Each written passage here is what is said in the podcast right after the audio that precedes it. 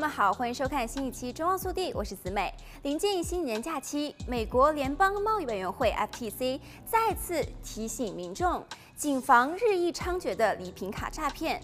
FTC 的调查报告显示，今年一至九月份，近四万名美国消费者成为礼品卡支付骗局的受害者，被骗金额约有一点四八亿美金，超过二零二零年一整年的总和。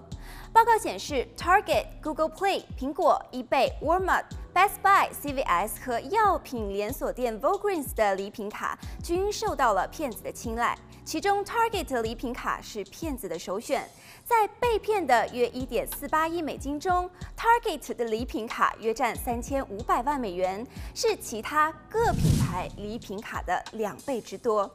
根据报告，大多数情况下，骗子是以冒充社会安全局等政府机构或是大公司的工作人员的身份来行骗。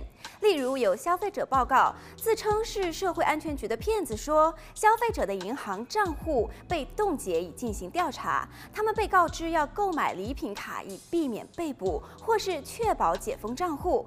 还有许多的消费者报告说，冒充亚马逊或苹果的骗子让他们发送礼品卡上的数字的图片，以解决账户的所谓安全问题。还有的诈骗者会伪装成异性朋友、雇主、彩票公司，或是遇到麻烦的家庭成员。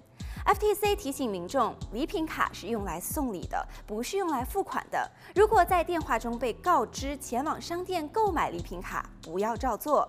政府和合法的企业绝对不会打电话给民众，要求用礼品卡来付款。凡是这样的电话、短信或者是电子邮件，都是骗子诈骗的手段。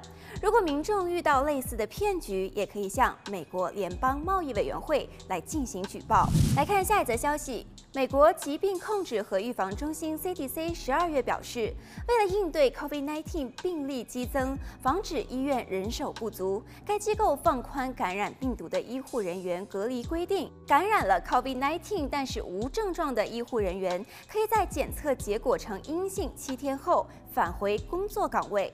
如果人员短缺，隔离时间还可以再进一步缩短。此前，该机构对于这一时间的要求是十天。该声明还表示，已经完全接种了联邦卫生机构所推荐的疫苗，包括加强针的医护人员，无需再对 COVID-19 有了高高风险的接触后在家隔离。好了，本期节目到这里就结束了，让我们下期再见。